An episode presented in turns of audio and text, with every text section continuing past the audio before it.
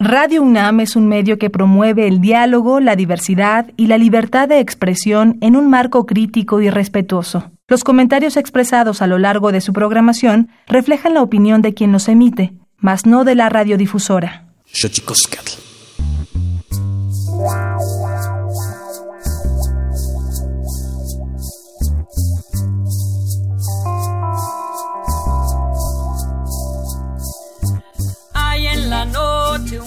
Y se escucha lejano. Cuentan al sur, es la voz del silencio. En este armario hay un gato encerrado. Porque una mujer, porque una mujer defendió su derecho. De la montaña se escucha la voz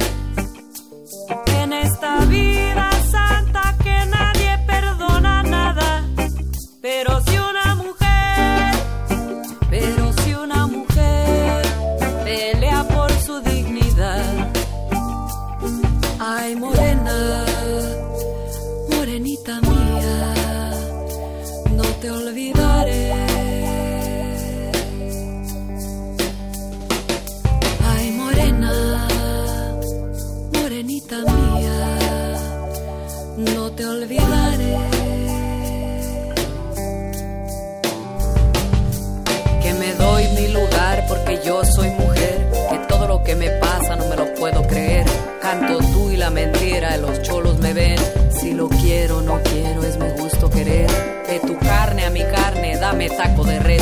Los prefiero y los quiero al que me dé de comer.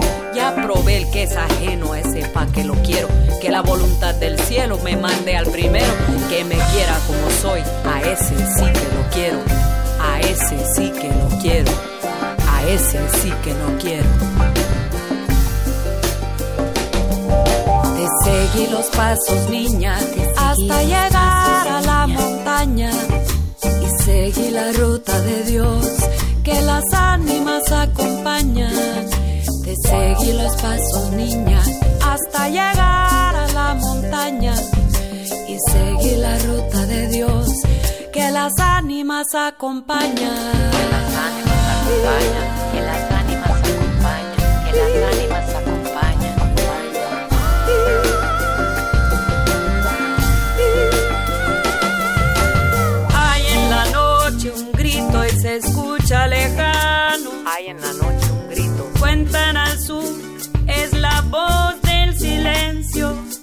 En este armario hay un gato encerrado. Porque una mujer, porque una mujer defendió su derecho. El collar de flores comienza a hilarse es momento de ir a lo profundo. Radio UNAM presenta Xochicóscatl, Collar de Flores, con Mardonio Carballo. Hacemos revista del México profundo.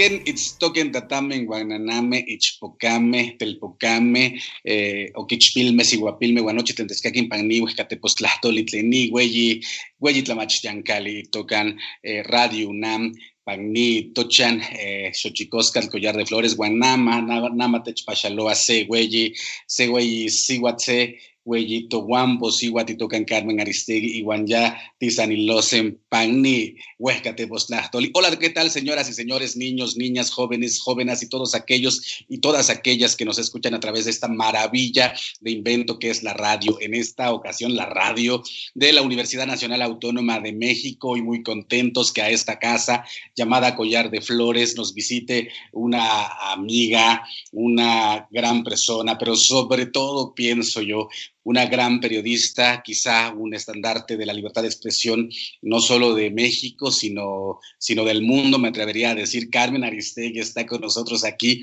en Xochicosca, el Collar de Flores. Vamos a platicar con ella. Mandamos un abrazo solidario a todas aquellas personas que en este momento no la están pasando bien, que tienen algún familiar enfermo o que están enfermos, enfermas ellas mismas. Sabemos que un abrazo no ayuda eh, de mucho, pero también mandamos un abrazo solidario a todos y a todas aquellas personas que hayan perdido a un ser querido en estos, en estos tiempos del COVID. Pero antes de que otra cosa suceda, vámonos a nuestra sección dedicada a, dedicada a recordarnos lo bien que lo hacemos a veces, pero sobre todo lo mal que lo hemos hecho. Vamos a nuestras efemérides en derechos humanos. Tonalámatl o la ignota efeméride.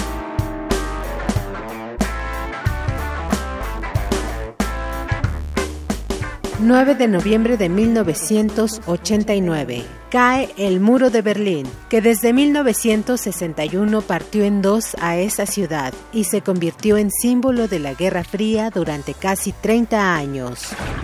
10 de noviembre de 1810. En España, las Cortes conceden la libertad de imprenta. Desde entonces, cualquier individuo puede escribir y publicar sus opiniones políticas sin necesidad de revisión previa por parte de las autoridades. 11 de noviembre de 1887. En Chicago, Estados Unidos, los obreros detenidos en Haymarket Square tras la serie de protestas que iniciaron la huelga el 1 de mayo de 1886 en pro de una jornada laboral de ocho horas, conocidos también como mártires de Chicago, son ejecutados en la horca.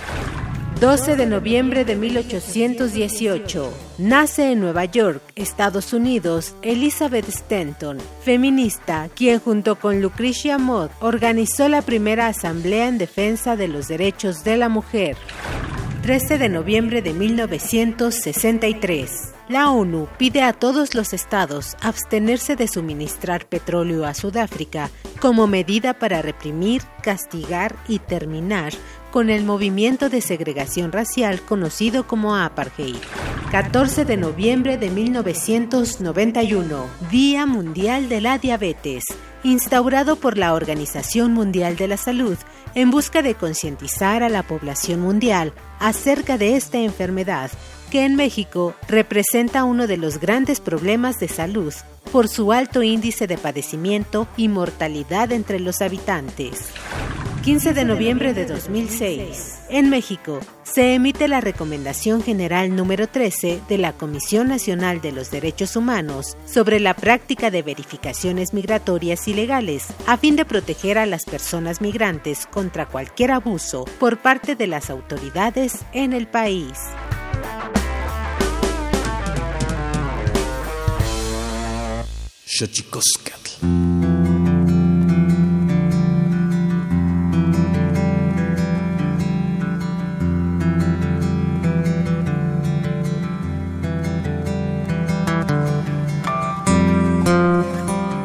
Y bueno, como ya le decía, estamos con Carmen Aristegui Xochicoscatl, se viste literalmente de flores. Carmen Aristegui Flores, ¿cómo estás? Bienvenida a Xochicoscatl. Pues eh, estoy muy contenta, mi queridísimo Mardonio Carballo, muy contenta de estar contigo, muy contenta de estar en la radio eh, universitaria, en la radio de nuestra Universidad Nacional Autónoma de México, y pues feliz de poder platicar contigo un rato. Eh, me sumo a tu mensaje a quienes puedan estar siguiendo el programa, que puedan estar en situaciones complicadas como las que está viviendo muchísima gente en este país y en el mundo, enfermos de COVID o con el riesgo de contraer esta nueva enfermedad o de cualquier otra. Al final de cuentas, pues eh, este mundo nuestro nos eh, tiene llenos de acechanzas en materia de salud y pues eh, me, sumo a tu mensaje a quienes están siguiendo este programa y feliz de estar contigo. No, hombre, pues nosotros muy encantados. Recordamos el primer día, hace dos años, que nos mandaste un mensaje que fue maravilloso tener también la, la certeza de contar contigo,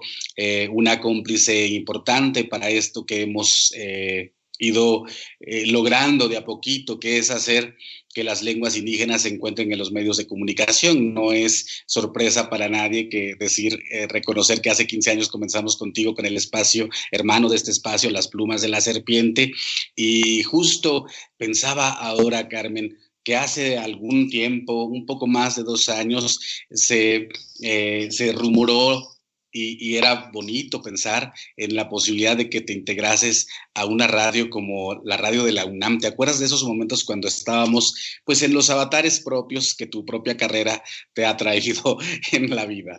Ah, pues sí, claro que me acuerdo, por, supuesto me acuerdo en ese contexto de cosas, no sé si hace dos años, ya, yo ya perdí un poco el, el, tiempo, pero no, no creo que hace dos años, sino, sino antes. Eh, hace dos años estábamos en un contexto histórico diferente, que era el cambio de gobierno eh, el triunfo de López Obrador eh, en la presidencia, un movimiento nacional que finalmente le da la vuelta al um, ámbito político y social de este país y que estamos en este curso de cosas que seguramente platicaremos, pero no fue en ese contexto en que se abrió la posibilidad de ingresar o de participar en la radio universitaria con la UNAM, sino en aquel otro momento, uno de los varios eh, enfrentazos que nos hemos dado, mi querido Mardonio, en diferentes momentos en la radio comercial.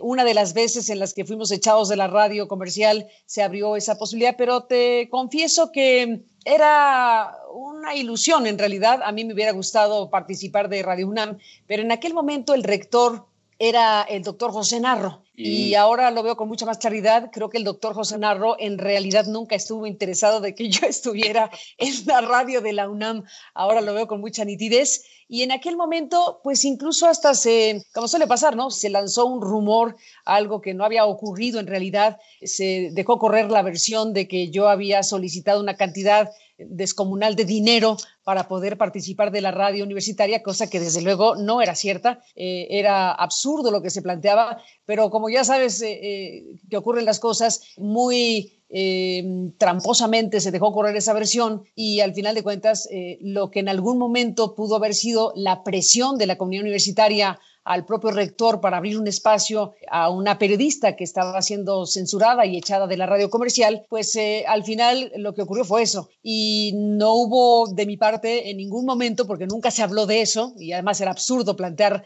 un tema de dinero en una radio universitaria, lo que se buscaba era un espacio, un espacio abierto, libre, en donde pudiéramos desarrollar este trabajo. Pero me queda clarísimo que, me queda clarísimo, me queda clarísimo que una parte de la comunidad universitaria, y eso es lo que para mí es entrañable, presentaron la propuesta, hubo quien, hubo varios universitarios que le plantearon a la rectoría de aquel entonces esta posibilidad eh, pero desde todos los puntos de vista me queda claro que el doctor José Narro no estaba interesado en que eso ocurriera y pues no ocurrió, evidentemente que no ocurrió. Pero estamos hoy aquí contigo en esta queridísima radio universidad, esta eh, universidad eh, que tiene pues tantas virtudes y que nos es tan entrañable y que es tan fundamental para la vida de México. Así que pues eso, ahora estamos aquí contigo en este espléndido espacio. Pues qué maravilla, este, Carmen, un poco pensar efectivamente todos los avatares que has tenido que pasar. Yo mismo te he acompañado de cuando nos fuimos de W Radio, luego cuando nos fuimos de MBS, luego cuando nos volvimos a ir de MBS. Y yo recuerdo que un día nos encontramos en el aeropuerto en un avión rumbo a Nueva York y yo te decía que ante el ruido que se, que se iban a generar un poco por todo lo que, eh, la vertiginosidad de, las redes sociales y la Internet, yo decía que habría eh, que tener espacios en los cuales o los cuales sirvieran como un sedazo, ¿no? Para, para discernir entre la buena noticia y, los fake news tan de moda en estos momentos. ¿Qué piensas de eso, Carmen? Ah, pues tocas el gran tema para los medios en este momento y para el mundo en realidad. Si no la has visto, tienes que ver eh, Social Dilemma en Netflix. Creo que es un retrato tremendo precisamente del tipo de cosas que están ocurriendo en el mundo. Hay aquí un cambio civilizatorio, no necesariamente para bien en todos los sentidos, eh, con el tema de las redes sociales, Obviamente tiene una parte luminosa, hay una parte fantástica de que la gente pueda comunicarse de inmediato por millones de personas, que un mensaje pueda llegar eh, rápidamente a grandes eh, grupos de la sociedad. Hay esa parte sensacional, liberadora, emancipadora, transformadora, sin duda, pero hay una parte que es siniestra y que desde luego es lo que en algún momento puede estar predominando a la hora de aquilatar eh, qué es lo que tenemos enfrente. Yo creo que sin restarle ningún mérito y fuerza precisamente a este tipo de comunicación eh, masiva, estamos efectivamente en este fenómeno donde lo dicen los que lo inventaron en esta eh, social dilema, lo dicen los eh, especialistas, los que han desarrollado este tipo de mecanismos de comunicación. Eh, hay un modelo donde el nombre del juego es atrapar, obviamente, a los usuarios de la manera que sea. Hay algoritmos, hay promoción de polarización social, se, buscan las maneras de que la gente esté enganchada y también este fenómeno de intoxicación en el diálogo social, en donde de lo que se trata es de a ver quién ofende más al de enfrente, a ver quién es más hábil para romper reputaciones, a ver quién es más hábil para inventar eh, alguna historia o alguna circunstancia que pueda generar un debate y una discusión social que puede estar montado, sí, a veces en la verdad, pero muchas otras veces en las llamadas fake news y en lo que pues eh, genera morbo, confrontación, polarización. Así que es la mezcla lo que tenemos en este momento, la parte en donde cuando se rescata, así le llaman, ¿no? Un diálogo orgánico, donde se puede desarrollar una conversación fuerte, vigorosa, libre, tan irreverente como se quiera, pero real. Eso es una cosa insustituible en estos momentos del tiempo que nos toca vivir. Pero también es verdad que se puede ver arrastrada la propia sociedad en circunstancias que ya no tiene control nadie de lo que va a suceder en términos de hacia dónde se conduce a una sociedad, a un grupo de personas. Y pues vuelvo a decir, ahí están los especialistas que están pues preocupados con lo que se ha creado al respecto. Y em, tú mencionas con mucha razón, los espacios como este que tú conduces, los espacios en donde se puede identificar el nombre, el apellido, la, credibilidad, el prestigio de una persona como tú, su compromiso con lo que está diciendo, que la gente pueda saber que ahí en ese lugar, en ese, en ese cuadrito, si es la televisión, en ese cuadrito, si es un espacio de Internet, eh, en ese eh, sonido, si estamos hablando de la radio, eh, se encuentra alguien que se hace responsable de lo que dice, en donde se encuentra alguien que pone la cara y dice, bueno, pues yo soy Marcelo Carballo, me dedico a hacer esto y asumo la responsabilidad de lo que estoy planteando. Y eso de por sí siempre tiene un valor importante para la sociedad, pero en tiempos como los que nos toca vivir, creo que estos espacios donde la gente pueda identificar eh, ese tipo de contenidos reconocibles, ¿no? Con responsabilidad de quien emite su mensaje, pues son muy importantes y muy valiosos y pues en el contraste la gente supongo va discerniendo, discerniendo precisamente sobre unos contenidos y otros, pero la batalla está muy dispareja, la, la, competencia, digámoslo así, para atrapar la atención del público y de las audiencias, pues eh, acaba siendo muy compleja. E, en este contexto, Carmen, eh, uno, uno de, uno de los derechos que con la salida de MBS, la abrupta salida de MBS, algo que pusiste sobre la mesa de discusión eh, de la vida pública nacional es el derecho de las audiencias. Este derecho de las audiencias que junto con la libertad de expresión en estos momentos a través de las redes sociales se convierte en una conjunción, como bien dices, por momentos importante y por momentos perniciosa. ¿Hacia dónde, hacia dónde apuntan estos dos derechos que sin duda son importantes para la sociedad? Pues gran pregunta que no tiene fácil respuesta, evidentemente. Eh, ¿Hacia dónde apuntan? Eh, si no hacemos algo, apuntan a escenarios peores.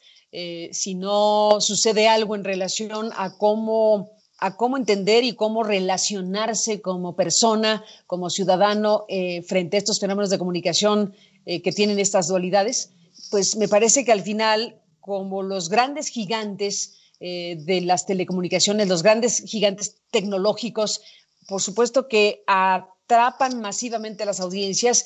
La migración de público hacia el ámbito digital es eh, fenomenal y eso tiene también grandes virtudes, ¿no? Eh, pero también es verdad que masivamente la gente acude a los contenidos digitales con esta singularidad, ¿no? Con, esta, con estas particularidades que, que acabo de definir. ¿Hacia dónde se dirige esto? Pues eh, bien a bien no tendría la respuesta, como te digo. Quisiera pensar que la propia sociedad, la propia sociedad en algún punto aquilatará el significado del el diálogo social que dependa de la propia sociedad.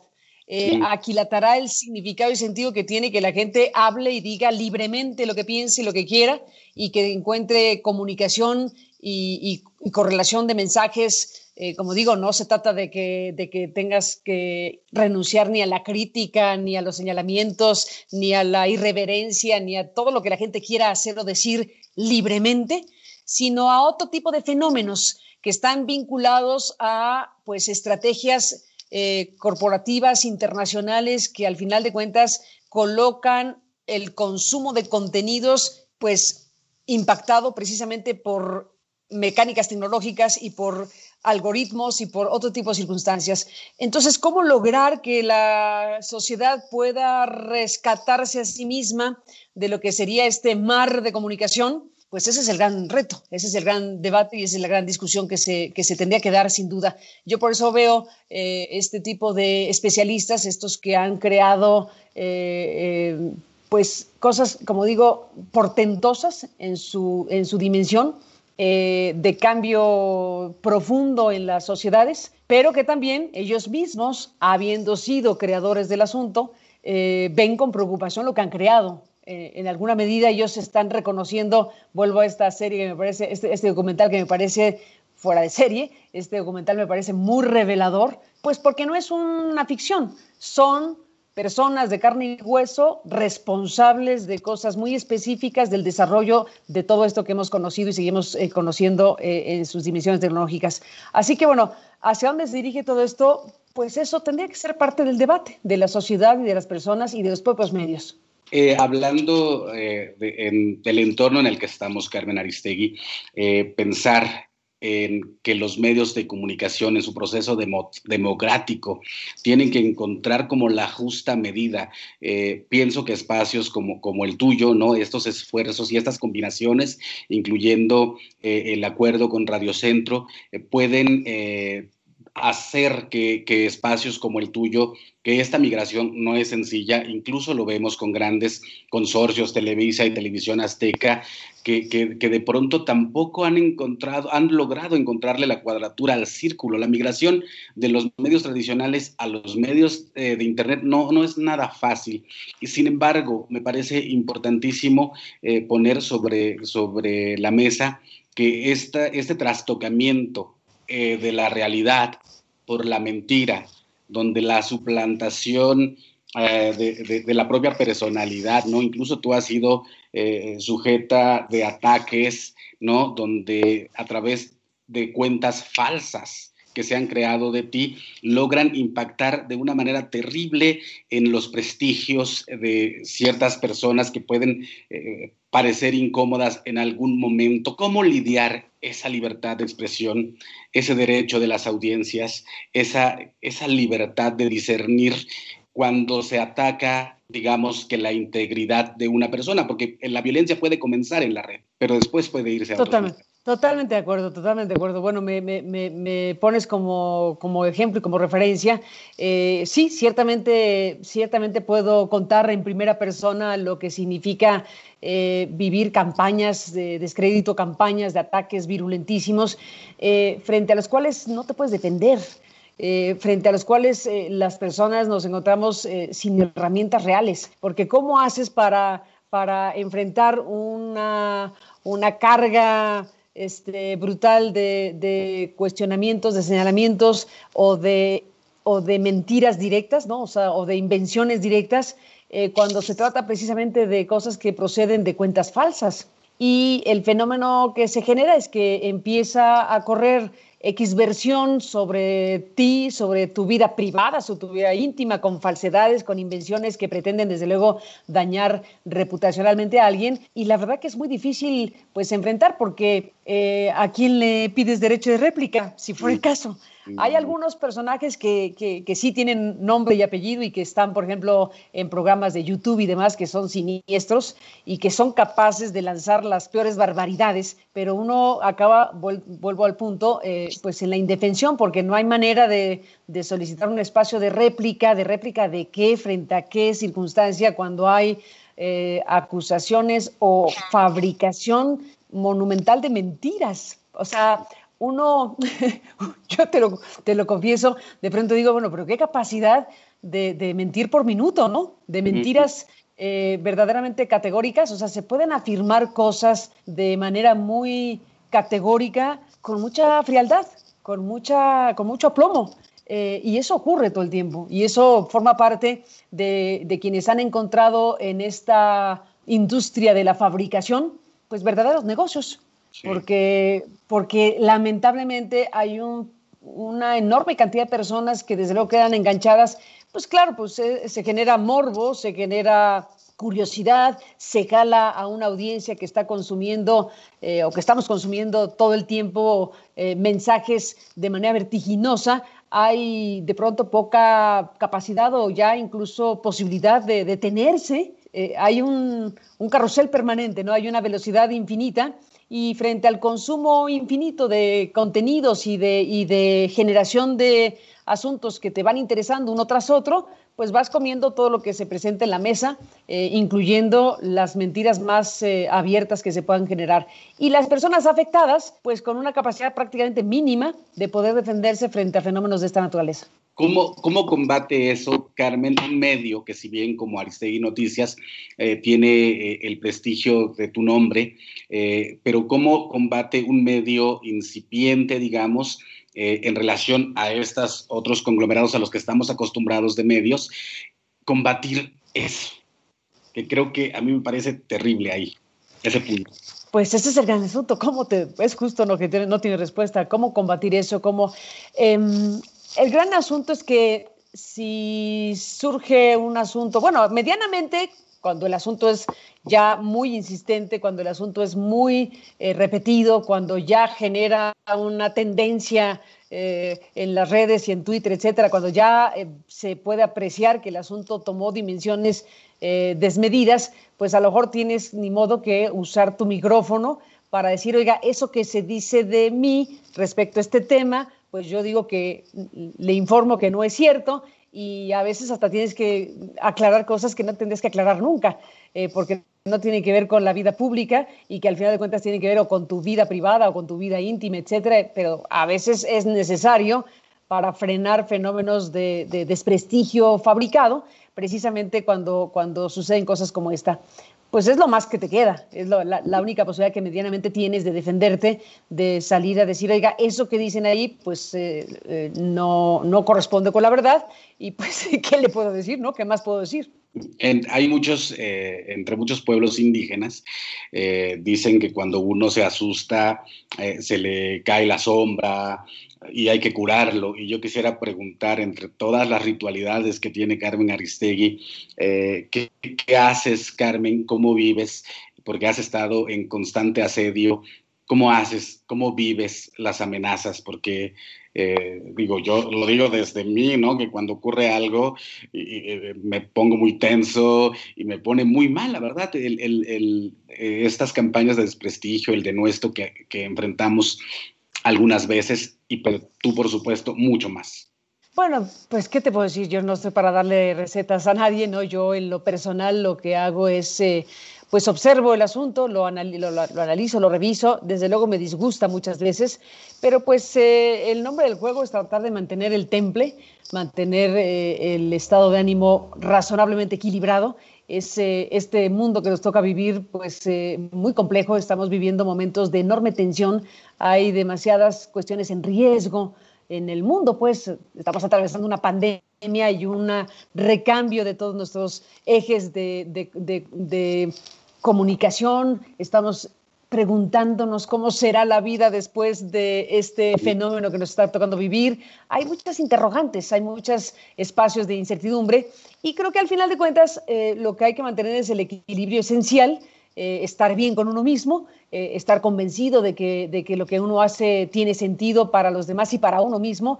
En mi caso, que me dedico al periodismo, a comunicar, a hacer programas de de internet, de radio, de televisión, bueno, pues eh, ofrecerle al público lo que yo pienso le puede servir, eh, ofrecerle a quienes nos eh, escuchan o ven algo que le pueda informar, hacer pensar alguna idea, contribuir en alguna medida a la discusión de los temas importantes, darle sentido a lo que uno hace y bueno, pues entender que en esta dinámica de nuestro trabajo público, porque pues eso nos dedicamos a trabajar para el público, eh, hay eh, cosas, como digo, fantásticas estimulantes como pocas. Ese es un trabajo fantástico, la verdad, en muchos sentidos, lo que hacemos tú y yo. Eh, y tiene también eh, partes eh, que, no, que no nos gustan, que tienen que ver precisamente con fenómenos como los que aquí hemos platicado, pero que al final pues son parte de una realidad, eso, compleja, contradictoria, y pues cómo lleva uno las partes que no nos gustan, pues con el temple más razonable que se pueda tener. No digo que no me enoje nunca, no digo que no pueda yo soltar un improperio, por supuesto que sí, pero tratar de que el asunto no te envenene. Creo que Creo mm. que uno de los grandes temas de los últimos años, por lo menos para mí, probablemente para ti también, eh, es eh, esta batalla por no envenenarse, por no envenenarse la existencia, por eh, identificar todo aquello que nos ha causado daño, la censura, el atropello, los juicios, los tribunales, las ganas de que no aparezcamos más en ningún lado, todo eso que ha sido muy complicado y bastante duro para, enfrentarse, pues al final tiene que acabar siendo un punto de fortaleza. Cuando ganamos en un juicio, cuando vencemos el atropello y logramos restituir nuestro espacio de la manera en que podamos, pues acaba siendo también muy estimulante. Y como te digo, creo que el reto mayor, el reto mayor frente a todas las adversidades que cada quien pueda tener es no envenenarse. Eh, porque al final el que pierde es uno. O si uno acaba envenenado y dominado por el odio, pues eh, el que pierde es uno, me queda clarísimo. Creo que esa es eh, la principal enseñanza, si me permites compartirlo, de estos últimos años, de lo mucho que nos ha tocado vivir. Y de esa manera, pues la vida se ve mejor, la vida se vive mejor, uno puede disfrutar las muchísimas cosas que son disfrutables de este, de este mundo y seguir eh, entendiendo y aquilatando las partes complejas y las cuestiones que nos toca informar, que normalmente los periodistas pues destacamos aquello que no funciona, aquello que es corrupto, aquello que se tiene que denunciar y esa materia prima que nos toca exponer todos los días, pues hay que hacerlo, hay que tener la claridad y la nitidez para decirle al público, a la sociedad, a quien nos eh, siga en algún medio, oiga, está pasando tal o cual cosa, y también tener la, razonable habilidad para eh, tener eh, pues otros espacios de disfrute,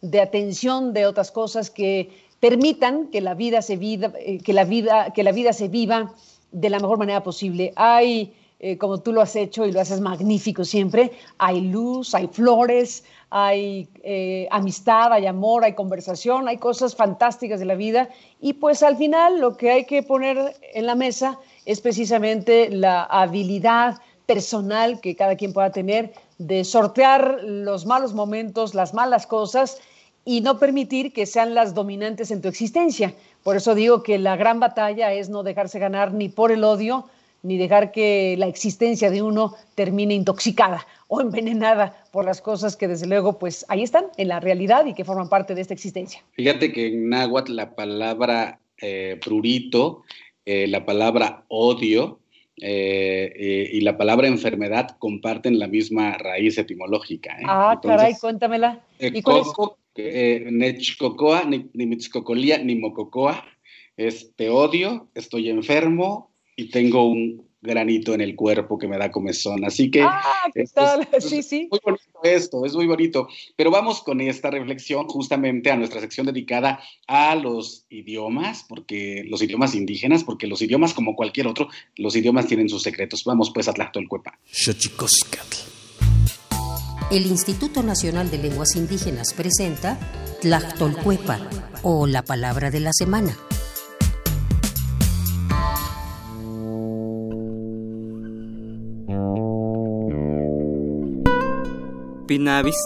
Es una expresión náhuatl que se usa para referirse a algún dolor o mal espontáneo adquirido al avergonzarse, aunque en algunos casos este dolor puede ser fuerte, causar náuseas y mucho vómito en quien lo padece. En estos casos solo puede ser curado por un chamán o curandero. El vocablo Proviene de la variante lingüística náhuatl o mexicana de Acatlán Guerrero y forma parte de la familia lingüística Yotunagua.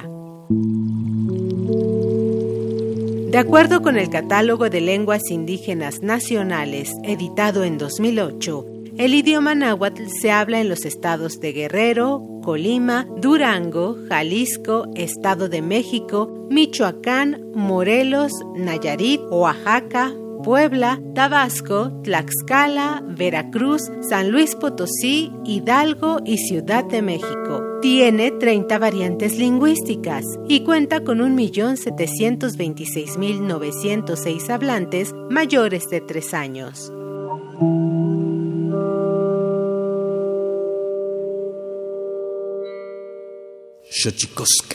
Pluriversos PUIC, un mundo culturalmente diverso. Espacio en colaboración con el Programa Universitario de Estudios de la Diversidad Cultural y la Interculturalidad.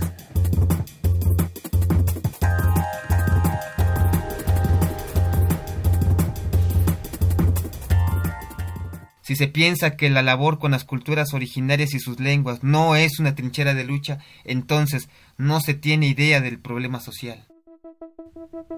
Tubini Mastojo es hablante, educador y promotor independiente de las lenguas ñañú, tun, sabi y náhuatl.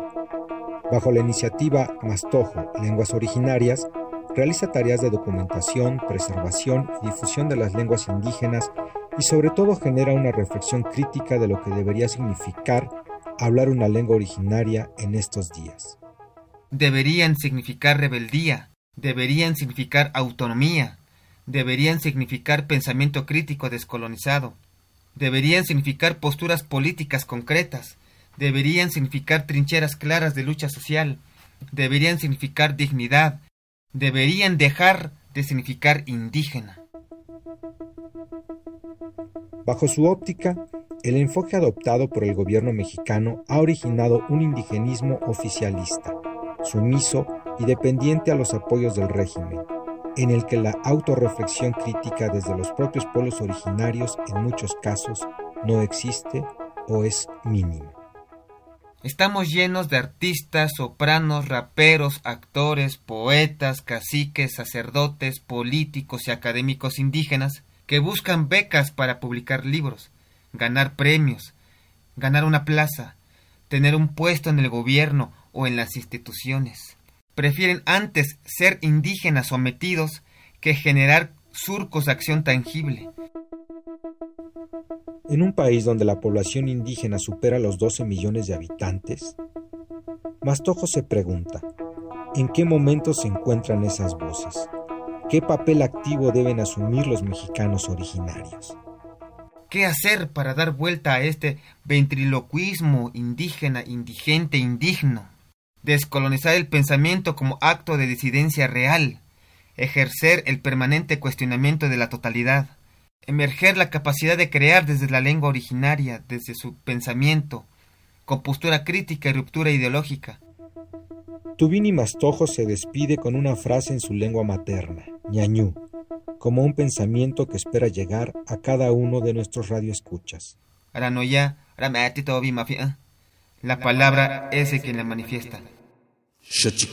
Y aquí seguimos con Carmen Aristegui. Carmen Aristegui, qué, maravilla, el tiempo contigo siempre se va volando. Todos los días despertarse. ¿A qué hora te despiertas? ¿A qué hora descansa Carmen Aristegui? Bueno, ahorita estoy en un mejor momento, debo decirlo, que lo de la pandemia para efectos prácticos, que es un desastre para el mundo entero, en mi caso particular debo decir que me ha traído cosas bastante positivas. Por ejemplo, dormir más, porque como no estamos haciendo el programa de CNN en, en vivo, porque la cadena CNN, como todo mundo, pues está vuelta loca con la pandemia, entonces no hay posibilidades eh, de que podamos, salvo en cosas extraordinarias, hacer el programa en vivo como lo habíamos hecho durante 15 años. Entonces eh, lo estamos grabando. Eh, lo que hacemos es, bueno, yo hago el programa de Aristegui Noticias en online y en radio de 7 a 11 de la mañana y luego grabo el programa de CNN, lo cual me permite pues eh, tener un, ritmo diferente. Eh, desde luego en la tarde y demás sigo trabajando para el programa que sigue, etcétera. Esto no para nunca, pero debo confesarte que, me ha permitido tener unos horarios más eh, amables que los que tenía antes de la pandemia. Entonces, bueno, sí me levanto a las 5, más o menos a las 5 para leer la prensa, para revisar los documentos o los materiales que vamos a presentar durante el programa, pero tengo más horas de sueño porque ya no tengo que acostarme tan tarde como lo hacía eh, o, como, o como sucede cuando voy a un programa que, que empieza a las 10 que termina a las diez y media, pero te quedas con el invitado o la invitada un rato más después del programa platicando eh, en el estudio, bajas los ocho pisos que eh, están eh, de CNN y de y Paseo de la Reforma y sigues platicando en la banqueta. y entonces ya llegas a tu casa y ya llegas a tu casa tardísimo y al día siguiente tienes que levantar tempranísimo, así que bueno, para efectos de mi calidad de vida, debo decir que pues aprecio muchísimo la posibilidad de dormir algunas horas más y eso bueno, pues me ha restituido bastante bastante en mi condición física. He podido también establecer ya con más posibilidades en esa hora de la noche eh, y en la tarde un poco, eh, hacer ejercicio. Así que para efectos de lo que significa el confinamiento, echando por delante lo terrible que es este momento para todo el mundo, desde luego no estoy eh, tratando de, mezclar una cosa con otra, simplemente me preguntaste y te digo que en esa parte, pues al preguntarme qué hora, me levanto y, y, cuál es el ritmo de vida que tengo, en este momento, pues se ha mejorado por las circunstancias propias de la pandemia y bueno, pues eh, no me quejo. Has ganado todos los premios eh, importantes para el periodismo. Eh, yo quisiera preguntarte, ah, ¿cuál es el sueño de Carmen Aristegui? ¿Qué, ¿Qué espera Carmen? ¿Qué quiere Carmen? No solo la periodista, sino Carmen, Carmen Aristegui Flores. pues mira, eh, lo que yo quiero es seguir haciendo mi trabajo, lo que yo quiero es seguir consolidando, particularmente nuestro sitio de Internet. Eh, ahora que hablábamos del Internet y de las... Aristeguinoticias.com. Sí, exactamente, el www.aristeguinoticias.com. Nos ha costado mucho lograr establecer ese espacio de periodistas independientes eh, que lo empezamos a hacer hace algunos años, justo cuando fue la salida, en la primera salida de MBS, cuando, cuando sucedió lo de Felipe Calderón y ese berrinche monumental del expresidente, cuando yo pregunté que si tenía o no problemas de alcoholismo el presidente de la República, en aquel momento, te acordarás, bueno, nos tocó ahí estar eh, en la salida y el regreso, la salida, el regreso y todo ese panorama que nos mostró precisamente la gran fragilidad que tenemos los periodistas. Somos el eslabón más débil de la cadena, eh, de, la cadena y de los circuitos de, los medios de comunicación. Eh, nosotros podemos ser desechados eh, o eliminados prácticamente en los circuitos de poder que se han establecido en México históricamente entre concesionarios de medios de comunicación y poder político. Y eso fue lo que nos pasó en aquel entonces. Y cuando vi, bueno, cuando vivimos la experiencia, de salir y de regresar después eh, de lo que ocurrido con esa pregunta y todo lo que fue eh, algo que, por cierto, en su momento Joaquín Vargas explicó con gran nitidez, ¿te acordarás? Perfectamente. De aquella conferencia de prensa que dio Joaquín Vargas en el restaurante del Lago. Insólita, insólita. ¿no? Él, o sea, mostró con esas pantallas toda la comunicación que sostuvo con la presidencia y para salvar sus concesiones, que ya Felipe Calderón quería quitarle, de la banda 2.5, pues salió a defenderse contando la verdad. Nosotros habíamos contado la verdad cuando salimos del cacho que nos tocó vivir, pero no conocíamos todo lo demás que sí expresó en esa insólita conferencia de prensa Joaquín Vargas Guajardo, eh, donde mostró, como nunca se había mostrado, eh, precisamente la manera en que se puede someter a un concesionario de medios de comunicación y cómo se puede cortar la cabeza de un periodista incómodo en ese circuito de poder. Pero ahí la gran cuestión es que eh, parte final de un sexenio, un empresario que estaba viendo cómo le iban a arrancar sus concesiones salió a defenderse contando esa verdad. En fin, eso que nos tocó vivir, ahora lo recordamos en este circuito de cosas y ahí fue justo cuando decidí eh, echar a andar un portal, un portal propio, un portal en donde pudiéramos desarrollar independientemente de nuestra presencia en otros medios de comunicación, llamemos tradicionales. Y ahí empezó aristeguinoticias.com y ha logrado sostenerse gracias al público. Evidentemente es un eh, medio de comunicación independiente que vive del tráfico del público, de la gente que acude a ese portal a enterarse, a escuchar ahora un programa de internet, porque ese portal Aristegui Noticias tiene en la panza un programa en vivo que se hace desde ahí y que tiene ahora una alianza eh, con un grupo muy grande, el grupo más grande de radio en México, que es Radio Centro, y ese, ese modelo pues yo no sé si hay otro modelo en México como este, pero ese modelo eh, es un modelo muy particular porque es una generación de contenido independiente desde Internet por, estos grupos, por este grupo de periodistas y el acuerdo es que se toma la señal tal cual y se reproduce en toda la radio en México de los espacios que tiene Grupo Radio Centro en la República Mexicana. Eh, cuando me preguntas qué quiere Carmen Aristegui, quiere que ese proyecto de Internet siga creciendo, se siga fortaleciendo, podamos ahí eh, asentar más. Yo creo que ya lo hemos logrado bastante, eh, no nos podemos quejar, la verdad no nos podemos quejar, es un sitio pues con un tráfico bastante robusto, es un sitio que ha logrado un punto de equilibrio eh, bastante sano. no debemos impuestos, no le debemos a nadie, podemos mantener a nadie, podemos soportar nuestra operación diaria, pues con tranquilidad en términos de, de, ser una empresa de periodistas independientes eh, que en este caso es muy conservadora, si me lo permites decir así, no hace cosas que no puede hacer, eh, no toma deudas que después no pueda pagar, no incumple con sus compromisos ni laborales ni, ni de impuestos eh, y que está pues en un equilibrio apropiado para seguir generando los contenidos y para seguir dando un servicio de comunicación desde un ámbito independiente de periodistas que ha podido darse el lujo de tener alianzas con grupos como el de Radio Centro y mantener evidentemente su, su propia independencia editorial y en un ganar-ganar eh, poder tener presencia en Internet y tener presencia en un medio tan poderoso y tan entrañable y querido como es la radio abierta. Así que estamos en un gran momento y a la pregunta de qué quisiera, quisiera que ese medio de comunicación eh, siga eh, fortaleciéndose porque es la manera que encontramos de poder ejercer periodismo en libertad. Yo decía, Carmen, eh, bueno, primero, seguramente hago, no seguramente hago votos porque eso ocurra. Eh, yo decía que el periodismo para acercarse al país plural y diverso que somos, tiene que hablar todas las lenguas. Y luego siempre decía, Aristegui Noticias es quizá el medio más plural, porque entre otras cosas, eh, para la gente que nos está escuchando aquí en Xochicosca, el Collar de Flores, 96.1 de Radio UNAM, pues debemos de decirle que quizá antes de que eh, empezáramos con las plumas de la serpiente en el espacio de Carmen Aristegui, seguramente, eh, salvo Radio UNAM o quizá Radio Educación en las radios comunitarias, las radios quizá de la hora Instituto Nacional de Pueblos Indígenas, no había eh, contenidos que hablasen o que diesen cuenta eh, de los diversos, porque son diversos pueblos indígenas de nuestro país. Y yo decía que quizá Aristegui Noticias era el espacio eh, más diverso. por ejemplo, pensaba en Diana Manso, que es una eh, Fantástica. cuchiteca, zapoteca, que habla perfecto zapoteco, que me encanta.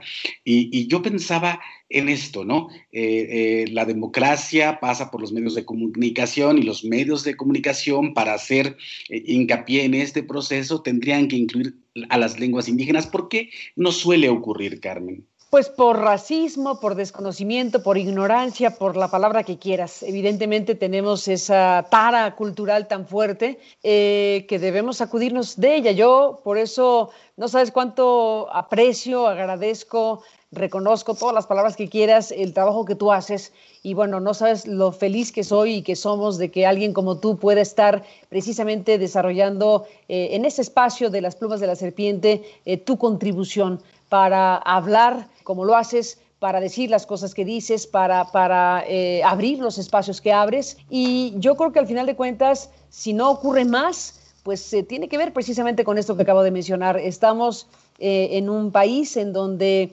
esta esencia fundamental, eh, esencia fundamental del país que somos, eh, pues no acaba de ser desplegada, ¿no? Tendríamos que, tendríamos que, abrir las eh, puertas, las ventanas, las alas para, para escucharnos a todos en todos los idiomas posibles y con la diversidad enorme que tenemos todas y todos. Al final, creo que, creo que la, la dominancia del idioma español, digámoslo así, en, la, sociedad mexicana y en los medios de comunicación nos impide enriquecernos, ¿no? Nos impide, eh, pues, eh, acercarnos como, como lo haces tú y traer precisamente la cultura, la música, la poesía, la literatura, eh, todo lo que involucran las culturas en este país nuestro. Y pues, ¿por qué sucede eso? Pues, pues por tontos, ¿no? Porque al final de cuentas no logramos establecer una comunicación más amplia y más diversa como la que, como la que una sociedad mexicana tan plural, tan diversa eh, tiene, porque la realidad está ahí, porque así es la realidad. Sí, incluyendo eh, esta parte de los pueblos indígenas donde, bueno, la realidad eh, en la que se encuentran muchos de ellos, sin duda, eh, pues también termina cuestionando, ¿no? Eh, el país y, su democracia, ¿no? Entonces, yo creo que ha sido, pues a mí me queda más que agradecerte, Carmen, que hayas aceptado esta invitación, el tiempo se va volando contigo, y agradecerte estos grados de complicidad en los cuales las lenguas y sus pueblos, pues tengan, podemos desvelar quitar el velo eh, de lo que los ha mantenido ocultos y has sido una, una gran aliada en esta lucha, Carmen. Así que no me queda más que reconocerlo y agradecerte que hayas venido a Xochicóscat, porque seguramente, o sea, en este momento tu voz es doble, porque estás en, estás en tu programa de radio y yo soy en el mío, y sin duda jugaremos un poco a volver loca a la gente, Carmen. pues eso haremos, Mardiano querido. Yo te aprecio muchísimo y bueno, pues solo para cerrar y agradecerte toda esta conversación, eh, recordar cómo es que tú y yo nos conocimos, eh, porque no es una cosa cualquiera. Ahora que hablaste de los derechos de las audiencias, que ahí quedó el tema ya no muy explorado en la, conversación, eh, debo contarle al público, eh, a quienes están siguiendo esta, este programa en eh, Radio UNAM, que Mardonio Carballo pues me, me mandó un día una carta, él como radio escucha, de alguno de los programas en donde estábamos en aquellos años y me mandó una carta pues con un amistoso reclamo alguna tontería o varias tonterías habré dicho en relación al eh, tema indígena. Eh, em, si no me equivoco, tú me vas a corregir, creo que usé la palabra dialecto y tú decías eh, yo usé la palabra dialecto y me mandaste una carta muy respetuosa, muy precisa, para enseñarme que de lo que estamos hablando es de idiomas, que de lo que estamos hablando es de otra cosa. Y bueno, pues la leí con mucho interés, leí esa carta. Recuerdo perfectamente que estaba eh, con nuestra colega María Elena Medina, que fue la que me, hizo favor de acercarme la carta que llegó eh, al correo de aquel programa de, de radio que hacíamos. Y la leímos y dijimos, caray, qué lección nos está dando este señor que se llama, ¿cómo se llama?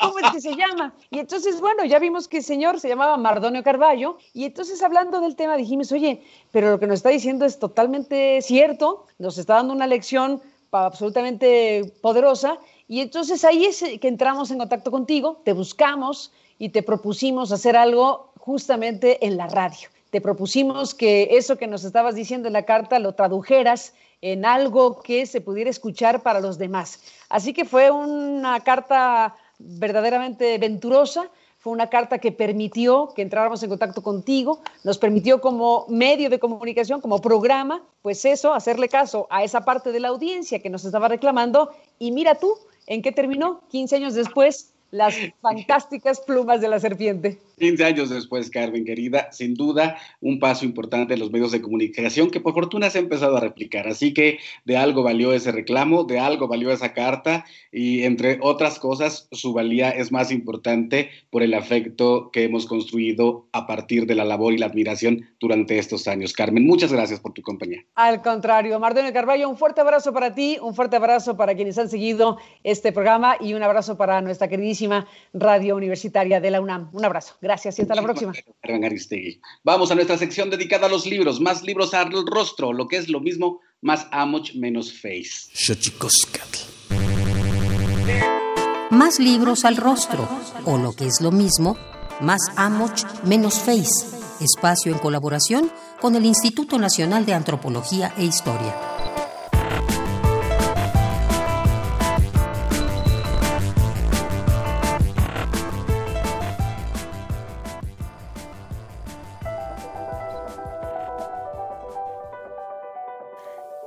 Estudiar un fenómeno como el racismo en un país tan diverso como México? ¿Cómo hacerlo específicamente cuando ocurre hacia la comunidad afrodescendiente? Esas son algunas preguntas que busca responder el libro Estudiar el racismo, afrodescendientes en México, coordinado por María Elisa Velázquez, mediante cuatro apartados que responden a una lógica histórica y temática.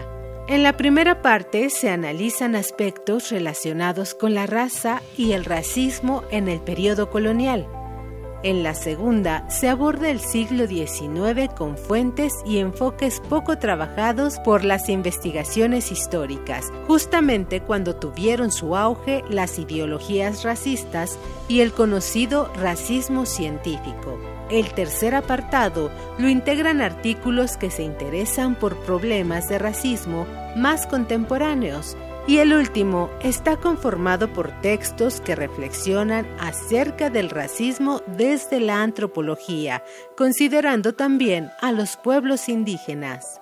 Las investigaciones sobre racismo que enfrentan las poblaciones afrodescendientes en México son indispensables para identificar cuándo, por qué surgieron y cómo proponer estrategias para borrar esas prácticas que siguen violando los derechos fundamentales. Tal vez a partir de la lectura de este libro surjan nuevas interrogantes e investigaciones que nos ayuden a comprender los fenómenos que le dan forma y nos llevan a estrategias para eliminarlo.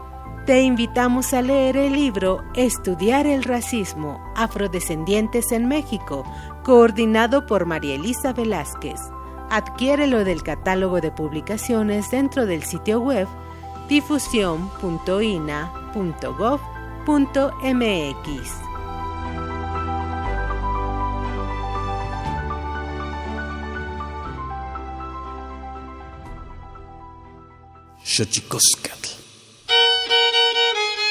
Híjole, qué maravilla es tener a Karen Aristegui en este programa, un privilegio, eh, todo lo que nos ha contado, todo lo que ha vivido y todo lo que representa Carmen Aristegui para un país eh, con esta democracia en ciernes. Insisto, eh, para que un país sea democrático tiene que incluir a los medios de comunicación en ese proceso democrático y los medios de comunicación tendrán que incluir a todas las voces que conforman los aludidos en la metáfora del sensontle. ¡Vámonos! Qué bonito programa, Tlaxcamati Mía, Panchi, Panchi, Cuelli Tonati, Xiscahuamaco, Epónimo Tlachtol.